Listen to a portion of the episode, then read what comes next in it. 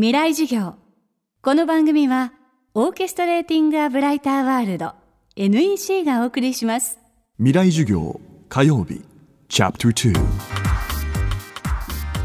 未来授業。今週の講師は建築家種剛さんです。26歳の時エストニア国立博物館の国際コンペで優勝して一躍脚光を浴びた種さんその後はパリに拠点を置いて国内外のプロジェクトを数多く手掛けてきました。2012年には新国立競技場のコンペで11人のファイナリストに選ばれて話題に。種さんが提出したのは古墳スタジアム。スタジアム自体を大きな古墳に見立てた斬新なアイデアでした。未来事業2時間目。テーマは古墳スタジアムの衝撃。2012年のですね、まあ、秋頃にそれも国際コンペで、まあ、当時はまだオリンピックが来る前の、えー、招致の段階で、まあ、そのコンペによって、えー、出てきたメインスタジアムのアイデアを持ち込んでオリンピックを取りに行こうというためのコンペだったんですけどもそこにこうまあぜひやってみたいという最初のモチベーションというのは、えー、まあ、当時ずっと建築を志す前はずっとサッカーばっかりやってたんですね。もう幼少期から毎日朝から晩までボールを蹴りですね、もっと上手くなりたい、もっといい選手になりたいという、まあ本当にサッカーに憧れを持って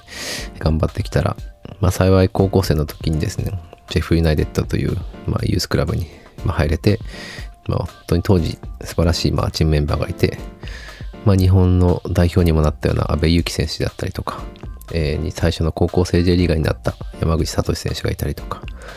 まあ、得点王になったあの佐藤久選手とか。で彼らがもう本当にまあうまいんですよ。でスポーツはあのやっぱり厳しい世界なんでぶつかったり身体でやり合うと越えられない壁というのがバッてですね。もうこれは難しい、うん、次の人生を考えようと思ってたんですね。でそんなまあ思いもあってこのサッカーの聖地であるですね国立競技場のコンペがあったらこれはもうやるしかないみたいな勝手な個人的なモチベーションが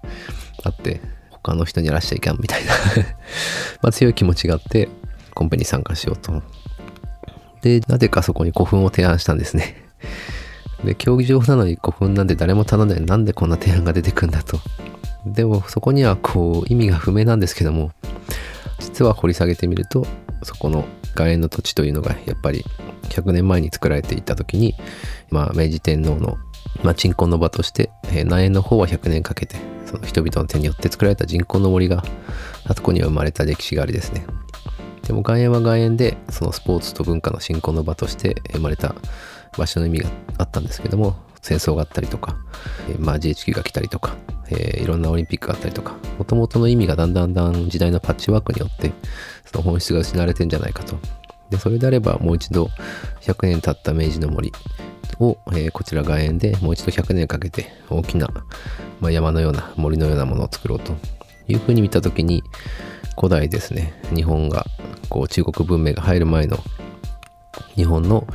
社会の中で最大の貢献動物になった。日本のピラミッドですよね。それがまだ世界には実は知られていないと。で、僕らも小学校ぐらいで古墳を習ったともう自分たちの生活や日々とは切り離してしまうけれども古代日本を作った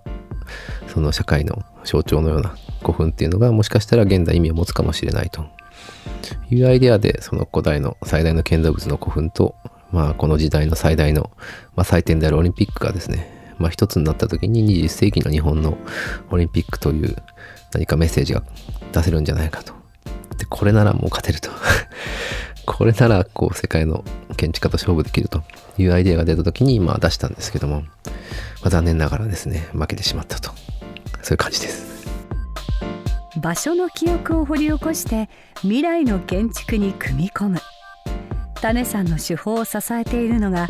場所に関する徹底的なリサーチです。僕らもスタッフに言ってるのは初めてやるスタッフは何言ってるの？これは建築学科出てデザインをしたように何言ってんだこの事務所はと思われるんですけども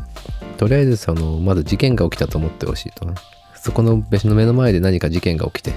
まあ人が殺された。でもよく見たらいろんなこう飛び散った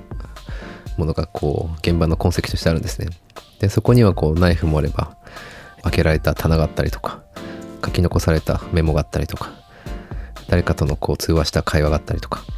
でそこのきっかけはわからないんだけども何か気になる情報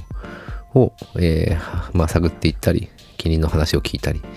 えーその犯人だったりその殺された人のこう人生をたどっていくとですねいろんなものに出会っていくじゃないですか。